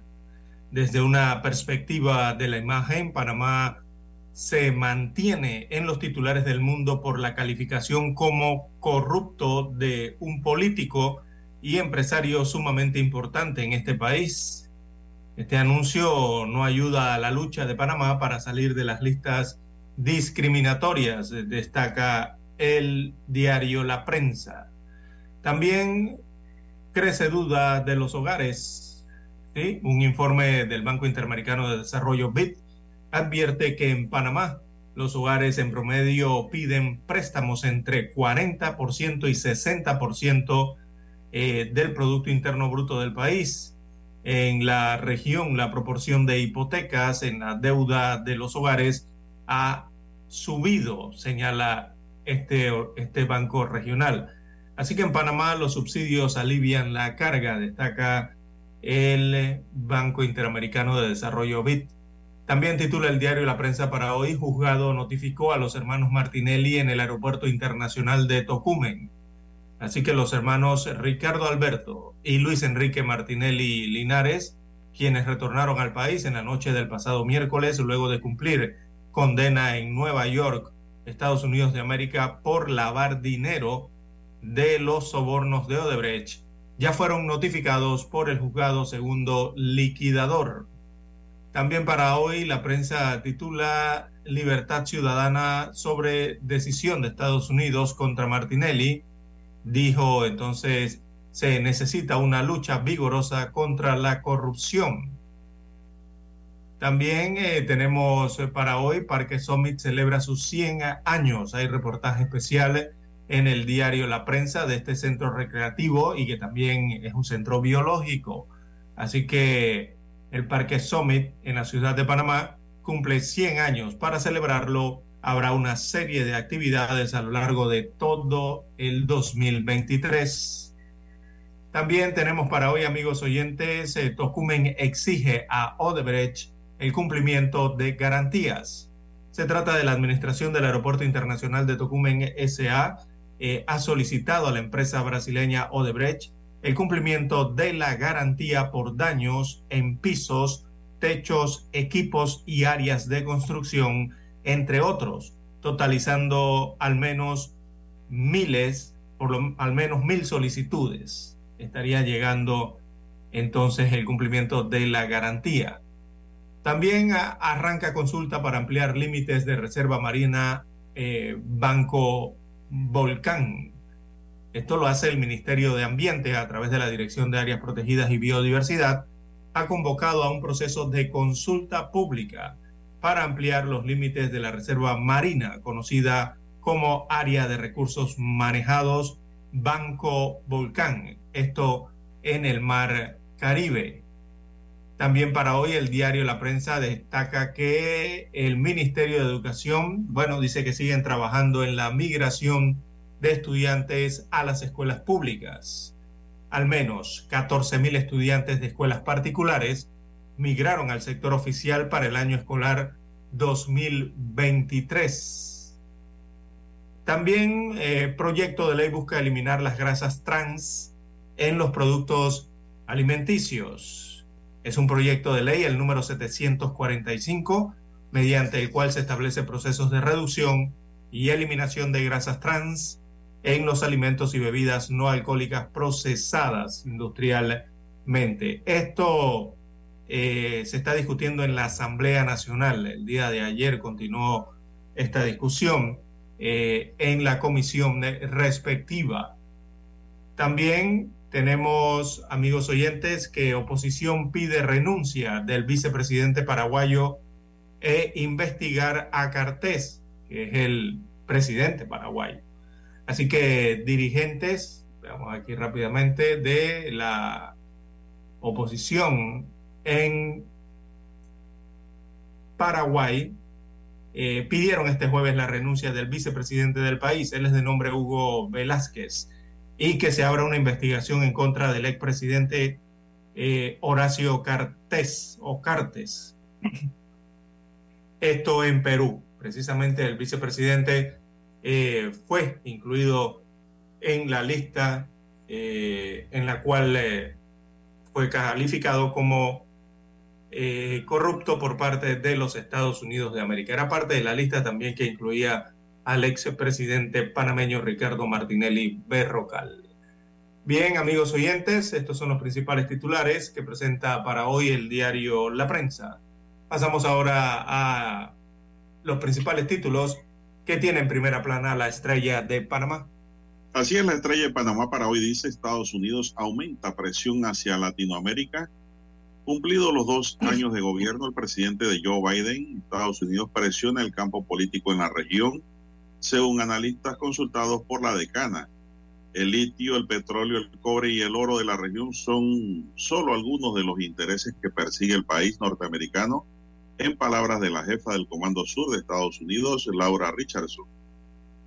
Estados Unidos quiere impedir, quizás un poco tarde, el avance chino en la región. Quizás esa es la presión que tiene Panamá en las negociaciones con Minera Panamá, dice el abogado y ex embajador ante la OEA, Guillermo Cochés. Más titulares de la estrella, tres de los 99 becados por IFARO y Senacid comparten sus testimonios en materia de educación. Estudio vincula adicción a redes sociales con las conductas suicidas, dice la página tecnológica de la estrella. Panamá y su hub geo, geoespacial contra el tiempo Está previsto que en el mes de febrero próximo arranquen labores el Hub Geoespacial del Estado bajo la conducción del doctor en astrofísica Rodney Delgado, el experto panameño que es el responsable de completar la desafiante misión desde la ciudad central de Penonomé, la mejor ubicación geográfica en Centroamérica para estas labores. La masa crítica de científicos que se necesita es vital para que Panamá logre ejercer soberanía en el espacio exterior que le corresponde. Martinelli responde a Blinken y recalca sus aspiraciones. Tras acusaciones de corrupción, el expresidente Ricardo Martinelli exigió el respeto al principio de presunción de inocencia y subrayó sus intenciones presidenciales. Pero hay quienes interpretan las acusaciones de Estados Unidos como una forma de imponer un candidato. Café con la estrella dice Memorias del Holocausto. Blanca Fuchs es una de las sobrevivientes del Holocausto. Ella sobrevivió al infierno, pero el infierno la persiguió siempre, cuenta su hija Janet Nelkenbaum, quien ahora dedica su vida a contar las memorias de su madre. En otro titular, la decana nos dice, Bermúdez reafirma su interés en la alcaldía. Al ser consultado por los posibles cargos reservados para las elecciones generales del 2024, el representante de corregimiento de Don Bosco y miembro del partido panameñista Guillermo Willy Bermúdez aseguró que se trata de una negociación a la que hay que estar atento para saber cómo termina. Sin embargo, reafirmó que espera convertirse en el abanderado del panameñismo rumbo a la comuna capitalina. Yo aspiro a las primarias y me mantendré en la pelea para llegar a la alcaldía hasta el final, dice Bermúdez, quien agregamos aquí fue el secretario de la alcaldía de Panamá en el periodo de José Luis, de, José Isabel Blandón Hijo. Proyecto busca garantizar la plena libertad de expresión. La iniciativa legislativa del diputado Gabriel Silva pretende reducir el abuso de demandas contra los periodistas y personas que denuncian actos de corrupción o de cualquier otro tipo que sean de importancia para la ciudadanía, dice este titular de Caballete. Señoras y señores, estos son los titulares de la estrella de Panamá para hoy y concluimos así la lectura de los titulares correspondientes a la fecha. Hasta aquí, escuchando el periódico. Las noticias de primera plana, impresas en tinta sobre papel.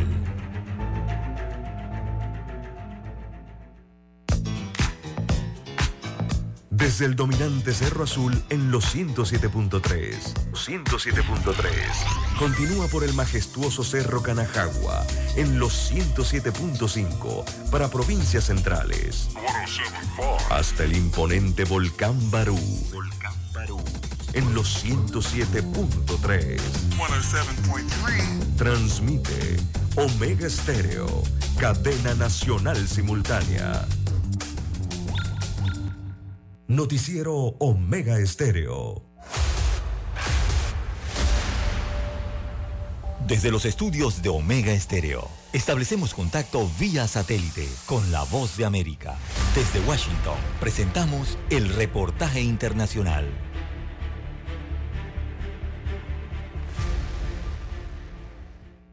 El Congreso Nacional de Honduras no logró que las diferentes fuerzas políticas encontraran el consenso necesario para nominar a los 15 nuevos miembros de la Corte Suprema de Justicia y en la primera sesión de la segunda legislatura, donde fue sometida la nómina con los propuestos por el Partido Libertad y Refundación para la respectiva votación, no logró el apoyo de 85 legisladores, el mínimo requerido, y estancaron el proceso. Según las proyecciones, las negociaciones entre los partidos Libre, Nacional y Liberal están claras que el Partido Libre busca colocar ocho magistrados y asumir la presidencia del Poder Judicial, mientras el Partido Nacional y el Partido Liberal, que son de oposición, tienen cinco representantes cada uno. Carlos Zelaya, diputado del Partido Libre, aseguró que no hay consenso. Seguimos sin acuerdo, pero esperamos tener noticias para la nueva Corte, pero las negociaciones continúan. Por su parte, el analista César Carías afirma que en este proceso debe primar el perfil personal y profesional de los aspirantes, además de las evaluaciones del informe presentado por la Junta Nominadora y no las negociaciones partidarias. Pero lo peor, lo peor que pudiera ocurrir es que una sola organización se alce con la mayoría de los magistrados a la Corte. En tanto, Laura Dogo, embajadora de los Estados Unidos en Honduras, reiteró que los nuevos magistrados de la Corte Suprema de Justicia debe ser un organismo independiente y no político. La posición de los Estados Unidos sobre la Corte Suprema de Justicia es muy claro y creo que es igual a, muchos otros de aquí. Que esta Corte debiera ser independiente trabajando según la constitución de este país en beneficio del pueblo. En la lista de 45 candidatos se cuentan 23 mujeres y 22 hombres, de los cuales 15 serán los escogidos para conformar el Tribunal Superior y en caso de no alcanzarse este objetivo, los actuales magistrados continuarían en sus cargos por mandato de la Constitución hasta que se defina la nueva magistratura. Oscar Ortiz, Voz de América, Honduras. Escucharon vía satélite desde Washington el reportaje internacional.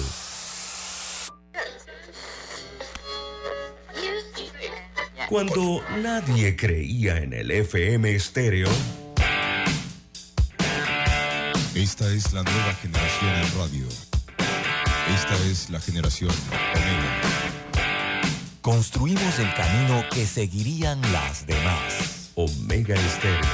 41 años de profesionalismo, evolución e innovación. Problemas de tierra, reclamos por accidentes, despidos injustificados, reclamos de herencias, sucesiones, daños y perjuicios. Todo problema legal civil, penal y laboral, consulte al 6614-1445. Licenciado Juan de Dios Hernández le atiende. 6614-1445. Con atención en Panamá, Panamá Este, Panamá Oeste, Colón, Coclé, Santiago, Herrera y Los Santos. Anote y consulte 6614-1445. Es momento de adentrarnos al mar de la información. Este es el resultado de nuestra navegación por las noticias internacionales más importantes en este momento.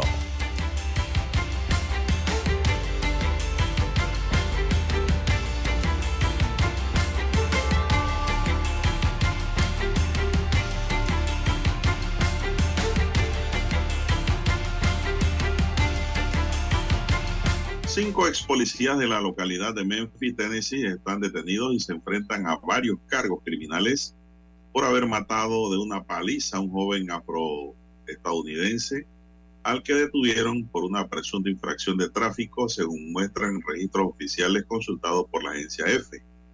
Los acusados, todos afroestadounidenses, fueron expulsados del cuerpo de policía la semana pasada después de que las autoridades determinaran que eran directamente responsables del fallecimiento del joven de 29 años que tardó tres días en morir por las heridas que le causaron los policías. Está previsto que en unas horas comparezca el fiscal encargado del caso para anunciar los cargos entre los que se encuentra el de homicidio en segundo grado, eh, según la cadena CNN. La ley de Tennessee castiga este delito con pena de hasta 60 años de cárcel. Un video del arresto que ya ha sido mostrado a los padres de la víctima se hará público esta semana o la próxima se pudo conocer. Bien, Son las 6:51 minutos de la mañana en todo el territorio nacional.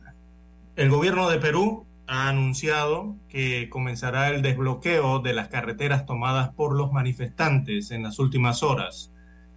Así que el gobierno de Dina Boluarte ha anunciado que las fuerzas de seguridad despejarán esas carreteras eh, que han sido bloqueadas por manifestantes en todo el país, mientras las protestas antigubernamentales incluyeron una nueva marcha que derivó en enfrentamientos en el casco histórico de Lima, la capital peruana. Miles de manifestantes de diversas regiones del país recorrieron las calles eh, de la capital, tras llegar muchos de ellos por la carretera panamericana norte para exigir la renuncia de la presidenta Dina Boluarte, el cierre del Congreso, el adelanto de las elecciones y una asamblea constituyente.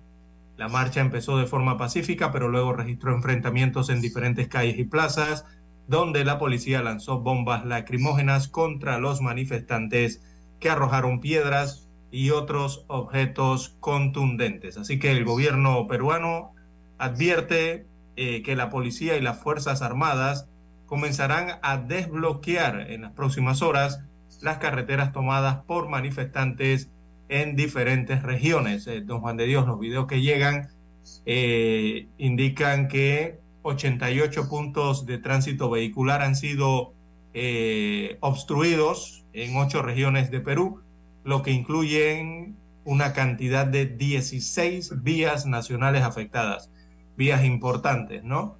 Eh, el detalle aquí eh, hay que esperar, eh, don Juan de Dios, a ver cómo se suscitan este despeje, porque los manifestantes se encuentran allí, cerca a estos materiales, ¿verdad?, que han colocado en las principales carreteras de Perú. Han colocado unas enormes rocas, don Juan de Dios, Eh, recordemos que Perú es muy minero, ¿no? La gente sabe bastante de cómo mover estos materiales.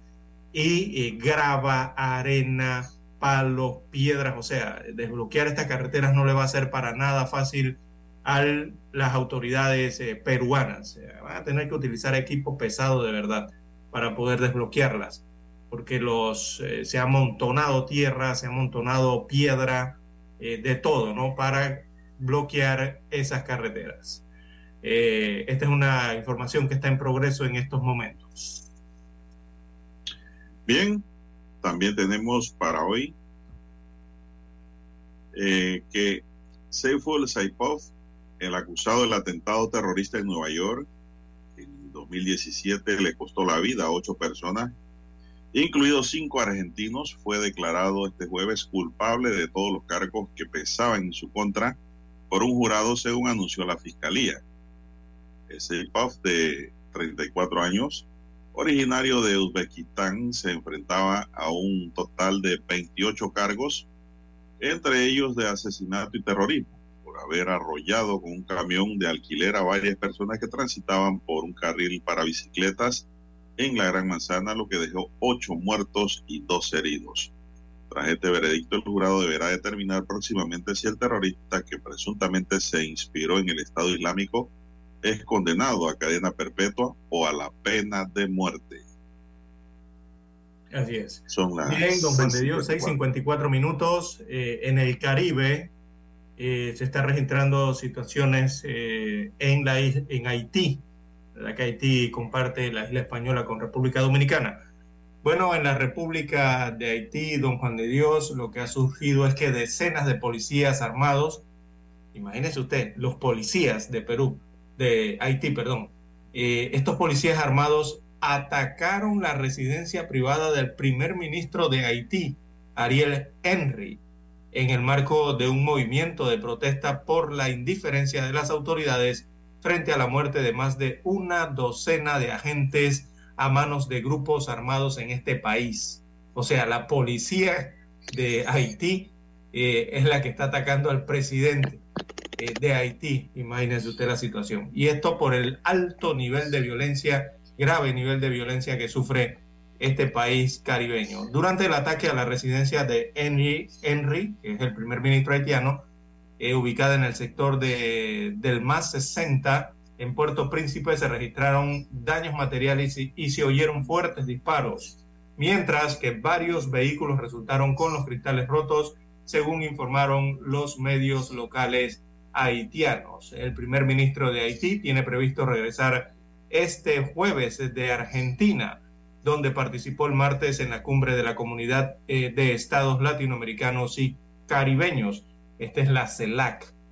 Eh, para impedir el aterrizaje del avión, eh, lo que traerá al país entonces eh, los manifestantes se dirigieron al aeropuerto Toussaint Louverture de Puerto Príncipe, donde levantaron barricadas y quemaron neumáticos, provocando la paralización del tráfico. Hasta allá fueron entonces también a protestar. No están muy contentos los de la Policía Nacional en Haití, le están pidiendo al gobierno central haitiano que eh, realice mayores esfuerzos eh, para poder, eh, en este caso, resguardar, dar mayor seguridad a los policías frente al trabajo que hacen debido a la ola de violencia que hay en este país caribeño. Bien, y aquí en Panamá, don César, sigue la violencia en las calles, la guerra entre pandillas. En el corregimiento del Chorrillo se cobró la vida de otra persona inocente. Esto ocurrió entre la calle 25 y 26. La víctima fue Marixela Julio Gutiérrez, de 37 años, quien se encontraba abriendo la puerta de su local de fritura cuando se formó una balacera entre los pandilleros y recibió un balazo en la espalda. Eh, Maricela falleció horas después en el Santo Tomás. Según los primeros reportes de las autoridades competentes, sujetos bajaron del edificio conocido como PRD y dispararon contra sus enemigos, pero en el tiroteo impactaron fue a Maricela. La víctima, de acuerdo a las personas que la conocieron, dejó en orfandad a cuatro niños y no tenían nada que ver en la guerra que mantienen las bandas en este sector. y estaba en contra de este tipo de violencia, comentó un lugareño. Una fuente judicial informó que los enfrentamientos se dieron entre las pandillas de Bagdad y Pentágono. Este es el primer homicidio que se perpetra en el Chorrillo este año. Con este crimen aumentan a 36 los homicidios producidos a nivel nacional. La violencia, en lo que va del año, se ha perpetrado así 36 homicidios a nivel nacional según conteo que lleva adelante el diario El Siglo, que va contando los muertos en su sección pues de Crónica Roja. Y lamentable, triste, la verdad, eh, que la guerra eh, entre bandas, entre pandillas, perdón, deje a víctimas inocentes, don Juan de Dios.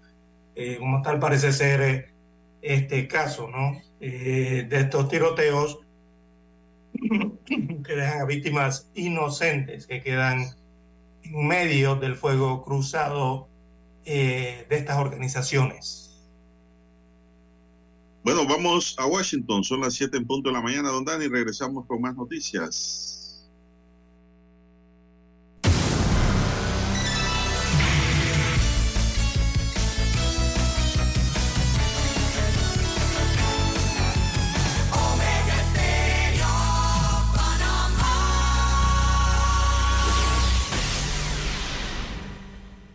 Satélite indica que es momento de nuestra conexión. Desde Washington vía satélite y para Omega Estéreo de Panamá, buenos días América. Buenos días, América. Vía satélite. Desde Washington.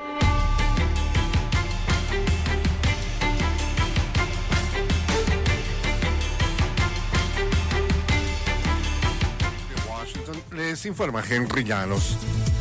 Estados Unidos delineó sus prioridades ante la Organización de Estados Americanos, donde su nuevo embajador abogó por el diálogo con algunos países de la región. Nos informa Jorge Agobián. Morning, buenos días. A favor del diálogo y en busca del respeto a la democracia y los derechos humanos, desde Perú hasta Nicaragua. Así lo expresó este jueves Frank Mora, el nuevo embajador de Estados Unidos ante la Organización de Estados Americanos. El gobierno de Ortega se ha negado a entablar conversaciones con Washington, a quien acusa de intervencionismo. En 2021 Nicaragua decidió dejar vacante su silla en el organismo, al igual que lo hizo en 2019 el gobierno de Nicolás Maduro en Venezuela. Y Estados Unidos se muestra en contra de su eventual regreso. Jorge Agobián, Washington. Una red internacional de programas de secuestro digital, conocido como ransomware, que extorsionó hospitales y otras organizaciones en todo el mundo por valor de más de 100 millones de dólares, fue derribada luego de una infiltración de meses por parte del FBI. El grupo de ransomware Hive, que se sabe opera desde junio de 2021, apuntó a más de 1.500 víctimas, incluidos hospitales, distritos escolares y firmas financieras en más de 80 países, según funcionarios del Departamento de Justicia y el. En medio del proceso de elecciones en Guatemala, expertos consideran que la ley electoral requiere una profunda reforma. Nos informa Eugenia Sagastume. El proceso electoral avanza en Guatemala y la Corte de Constitucionalidad aún analiza dos acciones que fueron presentadas para la reforma de la ley electoral y de partidos políticos. Los analistas consideran que ya no se pueden hacer cambios después de la convocatoria a elecciones que se realizó el 20 de enero. La propia ley establece que luego de un evento electoral, el Tribunal Supremo debe analizar los retos que tuvo la elección y presentar propuestas de reformas a la ley. Su aprobación dependerá de la voluntad política de los congresistas. Eugenia Sagastume, Voz de América, Guatemala. Rusia lanzó el jueves más misiles y drones explosivos contra casi una docena de provincias de Ucrania, matando a por lo menos 11 personas. Los ataques siguen el reciente patrón de Rusia de impactar centrales eléctricas y otra infraestructura importante cada dos semanas. Sin embargo, el ataque más reciente se produjo luego de que Alemania y Estados Unidos anunciaran que enviarán tanques de alta tecnología a Ucrania. El portavoz del Servicio de Emergencias de Ucrania, Alexander Korunsky, dijo que además de los muertos, por lo menos 11 personas resultaron heridas.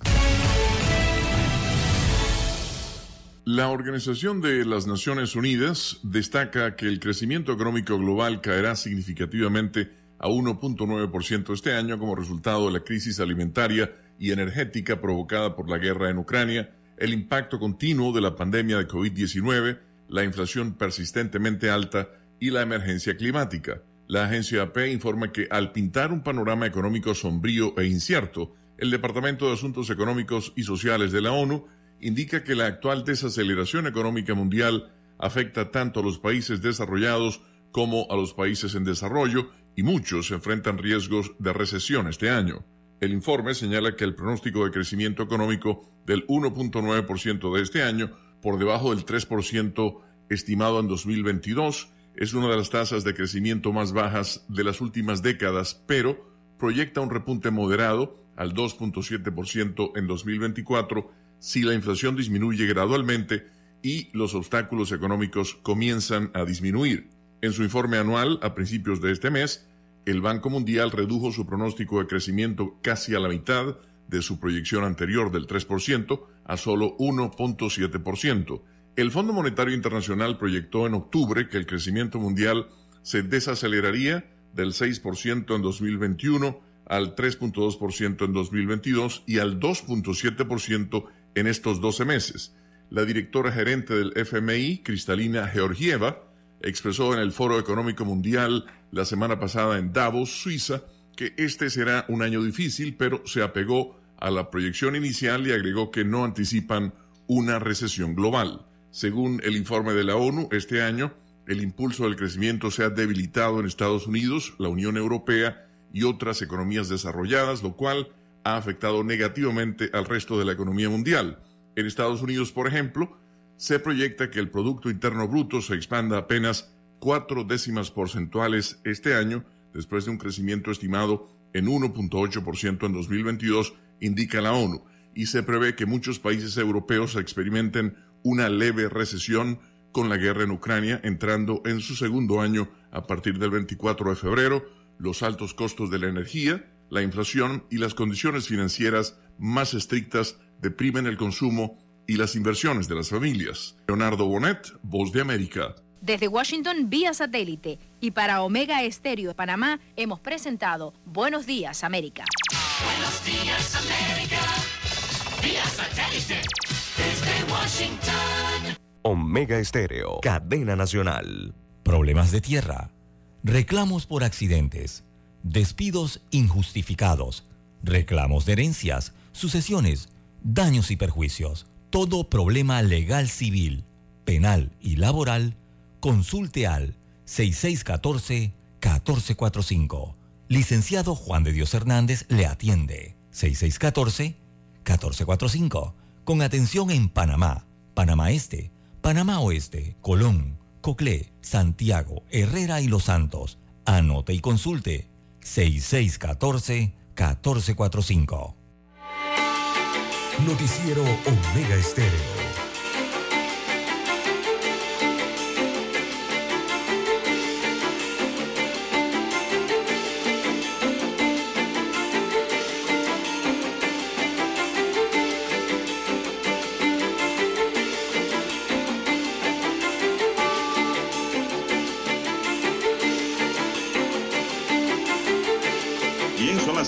7.6 minutos, señoras y señores, 7.6 minutos. Están en sintonía de Omega Estéreo, cadena nacional. Bien, don César, se habla de intromisión a la soberanía y el futuro político de Martinelli está por ver. Las declaraciones del secretario de Estado de los Estados Unidos, Anthony Blinken, en las que señala que el expresidente panameño Ricardo Martinelli Berrocal participó de actos de corrupción significativa, provocaron un torbellino de opiniones a favor y en contra. Vamos a ver. Blinken arremetió contra el exmandatario panameño la misma noche en que sus hijos eran deportados hacia Panamá luego de haber cumplido una pena de 36 meses reducida, señalando que ni Martinelli ni sus familiares cercanos son elegibles para entrar a los Estados Unidos. En tanto, la embajadora de ese país en Panamá, Mari Carmen Aponte, reafirmó la posición de Blinken y advirtió que esta no será la última designación en Panamá. Luego de las polémicas declaraciones del gobierno estadounidense han surgido voces que advierten que se trata de una intromisión a la soberanía de Panamá. La ex procuradora general de la Nación, Anabel Fong, es una de las que considera que se trata de una intromisión estadounidense. Sus declaraciones son totalmente irrespetuosas e inoportunas. Creo que no se ajustan a derecho porque si ellos tienen algún elemento de que una persona ha cometido un delito o conducta punible deben investigarlo allá, contestó. Lo dijo la ex procuradora. En tanto, el profesor de Derecho Constitucional de la Universidad de Panamá, Miguel Antonio Bernal, concuerda con Belfon y advierte que las declaraciones de Blinken son una abierta injerencia en los asuntos internos de Panamá que llevan, entre otros propósitos, el descalificar la posibilidad de que el señor Martinelli se presente al cargo de elección. El letrado asegura que la situación es señal de que hay una política de abierta injerencia que está siendo apadrinada por las más altas figuras del gobierno panameño actuales, quienes desean que el partido gobernante se mantenga en el poder. Sin embargo, para la ex procuradora y exdiputada Ana Matilde Gómez se trata de una decisión administrativa totalmente autónoma de la jurisdicción de Estados Unidos. Yo hago un alto aquí. De la jurisdicción de Estados Unidos. Entonces Exacto, deben aplicar eso allá. Territorio, En su territorio. En su territorio, no acá. Seguimos. Según la Pero abogada está del país, aplicando en su territorio. según la abogada del país, bueno, también, según la abogada del país norteamericano maneja más información que les permita advertir que aunque Panamá, aunque en Panamá la justicia vaya lenta y en algunos casos no funcione, para ellos los que han participado en los esquemas de corrupción están en su mira. Bueno, sí, don César, desde el punto de vista territorial de que no le permiten entrar si están ejerciendo su, su función administrativa allá. Sí, exacto. Lo lo que está pasando es que allá las medidas que le han aplicado al expresidente Martinelli y de paso también a- al ex, perdón, al vicepresidente de Paraguay, también le están aplicando exactamente lo mismo que al presidente, al expresidente panameño. Esas medidas eh, son sanciones de por vida, don Juan de Dios. Le están prohibiendo la entrada a ese país, a ellos. Eh, en el caso de Martinelli se agrega a su familia. Y eh, entre las sanciones es- también incluyen no poder utilizar su dinero, pero en territorio norteamericano, don Juan de Dios, no puede utilizar su dinero allá. Eh, es parte de las sanciones, ¿no? Dentro del territorio norteamericano. O sea, desde que el momento en que le dicen usted no puede venir aquí ni su familia, yo estoy ejerciendo mi derecho, ¿no? Es lo que dice Sí. la procuradora, de que es una decisión administrativa autónoma de los Estados Unidos. Claro, nadie. Si usted no me quiere en su casa, usted dice no venga más aquí, señor. Yo qué puedo Sí, hacer. porque, porque el hecho es, eh, si cualquiera, o sea, en este caso supongamos al expresidente Martinelli, se presenta en un aeropuerto o aterriza en un aeropuerto allá en los Estados Unidos de América, eh, simplemente lo que le va a ocurrir con migración o aduanas allá es que van a tomar su pasaporte, si lo tiene, eh, se lo van a cancelar inmediatamente allí, le ponen un estampado eh, cancelado, porque es su territorio norteamericano, y eh, lo, lo van a conducir, lo van a arrestar y lo van a conducir porque al no tener pasaporte ya sigue el procedimiento, ¿no? Que tiene que ver con migración. Eh, eso es lo que le ocurriría a él o, o- o quienes estén en la lista ya en los aeropuertos o por parte de migración Pero ¿no? digo, de su familia. espérese, los aeropuertos son espacios internacionales, don César. No, cuando llegue a territorio norteamericano me refiero. Pero ¿no? que, pero es que los territorios, los aeropuertos están en territorio de todos los países. Ese es un lugar neutral. Usted puede llegar ahí, pero no puede salir de allí. Y usted Exactamente. no le puede cancelar el pasaporte diplomático a un presidente. ¿Lo, lo tiene don Juan de Dios? No los tiene ahora, pero si gana Ah, la presidencia lo tendrá. Entonces, Estamos estamos claro, hablando objetivamente también. ah, ¿eh? correcto. Hay gente que, oye, no ven para los lados, ¿ah? son fanáticos. Estamos hablando de un punto de vista objetivo, explicando la cosa como puede ser. Bueno, si no tiene el pasaporte diplomático, entonces con el pasaporte regular, ¿qué le va a ocurrir? Se la van a cancelar la visa. Apenas, apenas vaya a algún departamento que tenga que ver Pero es con que la visa es para entrar. Usted puede hacer escala y a lo mejor ni se baja del avión. Por eso digo, si se presenta a territorio norteamericano, Ya no va para ningún territorio norteamericano. Ah, bueno. Lo mismo le podría ocurrir al, al, al vicepresidente de Paraguay, también está en esta lista, don Juan de Dios, según observo aquí. Bueno, esa es la política Oh. administrativa, como dice la señora Ana Matilde, la política administrativa de los Estados Unidos y ese es su derecho. Luis Eduardo Camacho, vocero de Ricardo Martinelli, puntualizó que el expresidente no está inhabilitado como candidato y aseguró que será candidato presidencial o realizando metas. El analista Correcto. político Jaime Porcel dijo que le llama la atención la coyuntura y exactitud que tiene el secretario de Estado Anthony Blinken para emitir dichas declaraciones.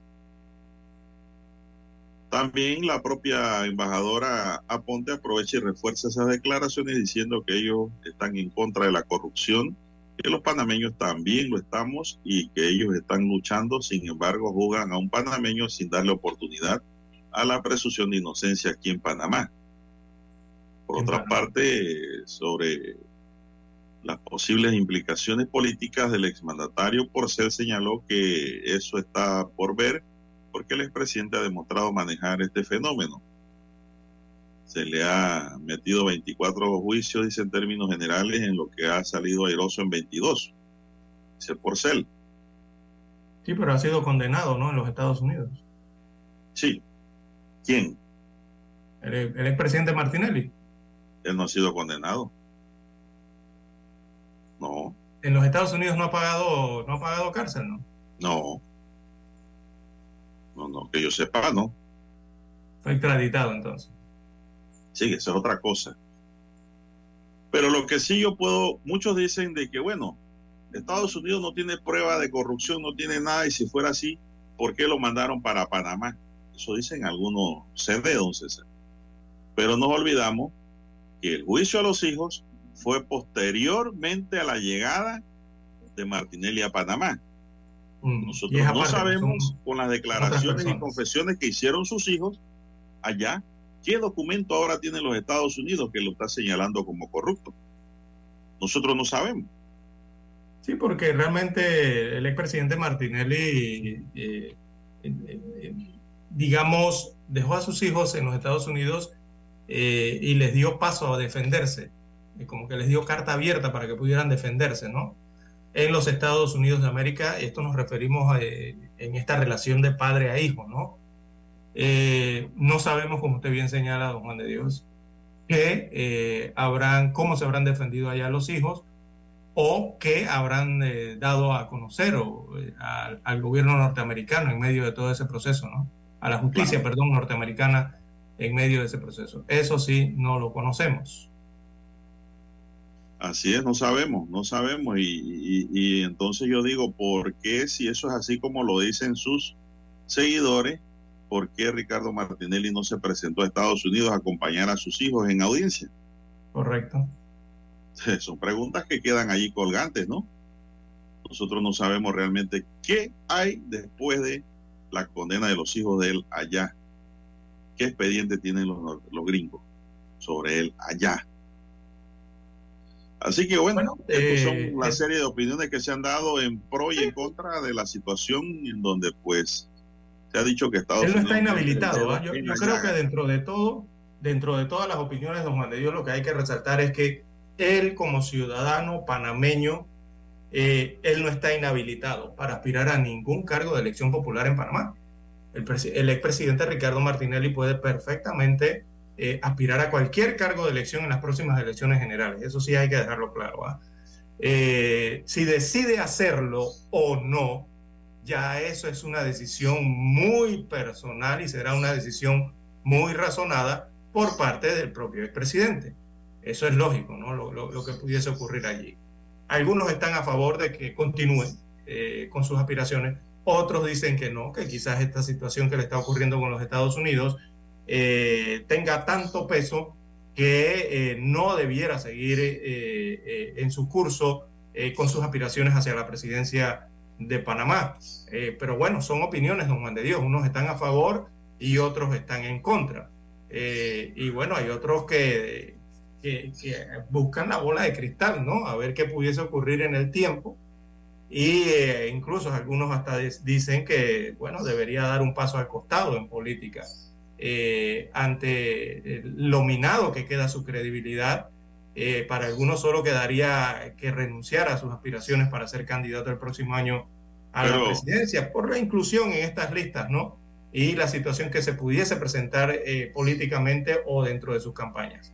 Eso piensan algunos, otros dicen que no, otros dicen que precisamente esto eh, le pudiese servir al expresidente Ricardo Martinelli para eh, tomar más fuerza dentro de la campaña electoral.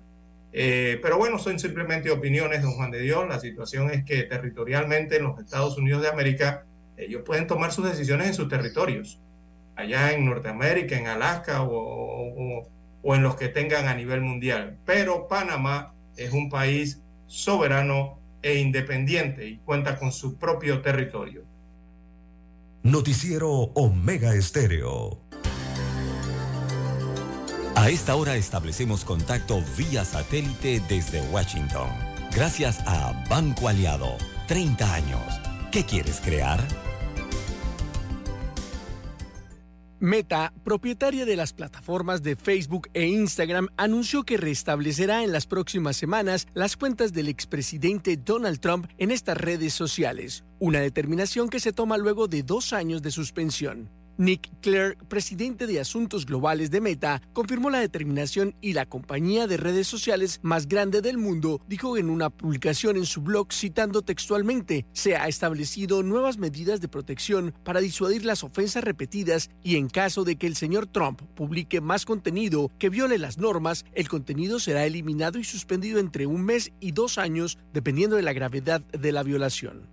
La suspensión de las cuentas del exmandatario republicano sucedió luego de los graves disturbios en el Capitolio el 6 de enero de 2021 y en aquel momento la empresa Meta revocó indefinidamente el acceso de Trump a sus cuentas de Facebook e Instagram luego de eliminar dos de sus publicaciones, incluido un video en el que reiteró su falsa afirmación de fraude electoral durante las elecciones presidenciales de 2020. El levantamiento de las sanciones de Meta sigue la decisión de Twitter que en noviembre restableció el acceso a la cuenta de Trump. Sin embargo, el exmandatario no ha vuelto a publicar en esta red social, argumentando que prefiere hacerlo desde su propia plataforma True Social, creada luego de que sus cuentas en las principales redes sociales fuera bloqueada. En una reciente publicación en True Social, el expresidente Trump respondió a su reincorporación en las redes sociales de Meta y dijo textualmente, Tal cosa nunca debería volver a sucederle a un presidente en ejercicio ni a nadie más que no lo merezca. Actualmente Donald Trump tiene 34 millones de seguidores en Facebook y 23 millones en Instagram, por lo que algunos especialistas consideran que podría ser una de sus principales herramientas ahora que aspira a ser el candidato republicano para las elecciones de 2024. Héctor Contreras, Voz de América, Washington. Banco Aliado, cumpliendo 30 años en el mercado, te invita a generar hasta el 3% con su cuenta Más Plus. Banco Aliado, 30 años. ¿Qué quieres crear? El reportaje internacional llegó a ustedes gracias a Banco Aliado. 30 años. ¿Qué quieres crear? Noticiero Omega Estéreo.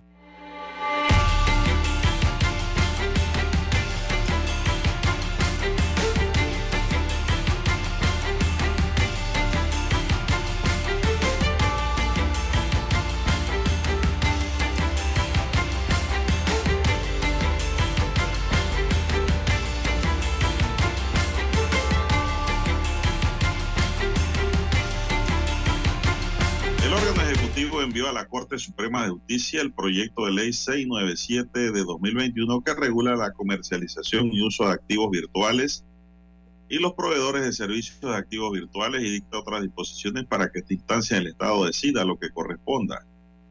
El proyecto fue objetado por inexequible por razones de fondo en sus artículos 34 y 36 por razones de forma en la totalidad del proyecto de ley. El documento fue aprobado en tercer debate por la Asamblea Nacional durante su sesión ordinaria del 28 de octubre del año pasado, luego de considerar la nota de objeción formulada al mismo por razones de inconveniencia e inexequibilidad y fue remitido al órgano ejecutivo para su sanción este 18 de enero de 2023. Entre las consideraciones que hizo el Ejecutivo objetar el proyecto de ley remitido a la Asamblea se precisa que la iniciativa legislativa requiere adecuación a las normas que regulan el sistema financiero y el modelo monetario panameño.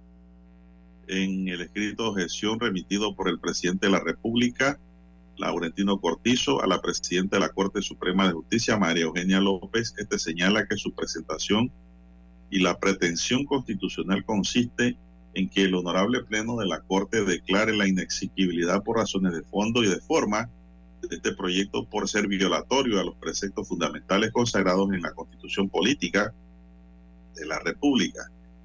Explica el mandatario que la Asamblea Nacional, haciendo caso omiso al procedimiento de que la Constitución Política prevé para el tratamiento de una objeción parcial en la sesión correspondiente al 28 de octubre de 2022, aprobó un nuevo texto del proyecto de ley 697, modificando y eliminando artículos que no fueron objetados por el Ejecutivo por razones de inconveniencia, inexequibilidad, e incluso introdujo el proyecto al proyecto de ley nuevos artículos con contenido que no existía en la propuesta que inicialmente fue aprobada en tercer debate el 28 de abril de 2022.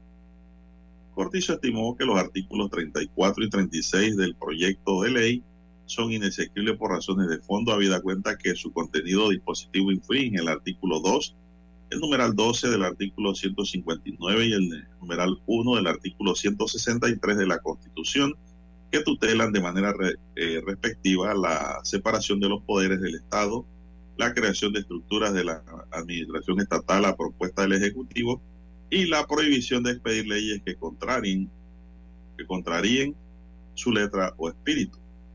De igual forma, sostiene que este proyecto de ley es inexequible en su conjunto por razones de forma, habida cuenta que el procedimiento aplicado por la Asamblea Nacional para el tratamiento de la objeción parcial presentada a sus disposiciones infringen los artículos 32 y 170 constitucionales que tutelan respectivamente el principio del debido proceso y el procedimiento para considerar las objeciones presentadas por el órgano ejecutivo a un proyecto de ley. En pocas palabras, esto es un disparate, don César, que ha enviado la Asamblea al Ejecutivo, así lo entiendo, sobre el tema, don César, del uso de las criptomonedas. ¿Qué le parece? Son las 7.25 minutos, amigos y amigas. Bien, las 7.25 minutos de la mañana en todo el territorio nacional. Bien, don Juan de Dios, eh, oiga, hay una migración importante de alumnos o de estudiantes hacia escuelas eh, públicas para este año 2023. Así lo ha confirmado el Ministerio de Educación para el 2023, al menos 14 mil estudiantes más eh, migrarán de escuelas privadas hacia escuelas del sector oficial en este año lectivo 2023. La ministra Gorday de Villalobos destacó que esta migración ha provocado el cierre de escuelas particulares y una disminución en la contratación de nuevos docentes con respecto a los años 2021 y 2022. Está impactando esto en el sector privado educativo. Gorday Villalobos adelantó que las áreas con más demanda de matrícula en colegios o centros básicos públicos son Panamá Norte, Panamá Oeste y la región de San Miguelito. Son los tres, las tres regiones educativas en donde más se ha solicitado matrícula para nuevos estudiantes que migran desde las escuelas privadas, eh, don Juan de Dios. Y esto es una problemática seria porque este año 23 se habla de 14 mil estudiantes, pero el año pasado, en el 22, se había hablado de 32 mil estudiantes. Y usted va sumando, ¿no? 32 mil, 14 mil, y hay que sumar lo que ocurrió quizás en el año 21. Eh, así que hay, evidentemente, la matrícula pública ha crecido y ha crecido exponencialmente. Y para este curso, entonces, de alumnos eh, o el éxodo de, de, alumnos, esto va a impactar definitivamente en una disminución en la contratación de nuevos docentes, sobre todo en el sector privado, don Juan de Dios. Hay que ver ahora el tema de la infraestructura pública también, si, puede soportar esa cantidad de nuevos estudiantes. Bueno, se nos agotó el tiempo. Daniel Araúz nos acompañó en el tablero de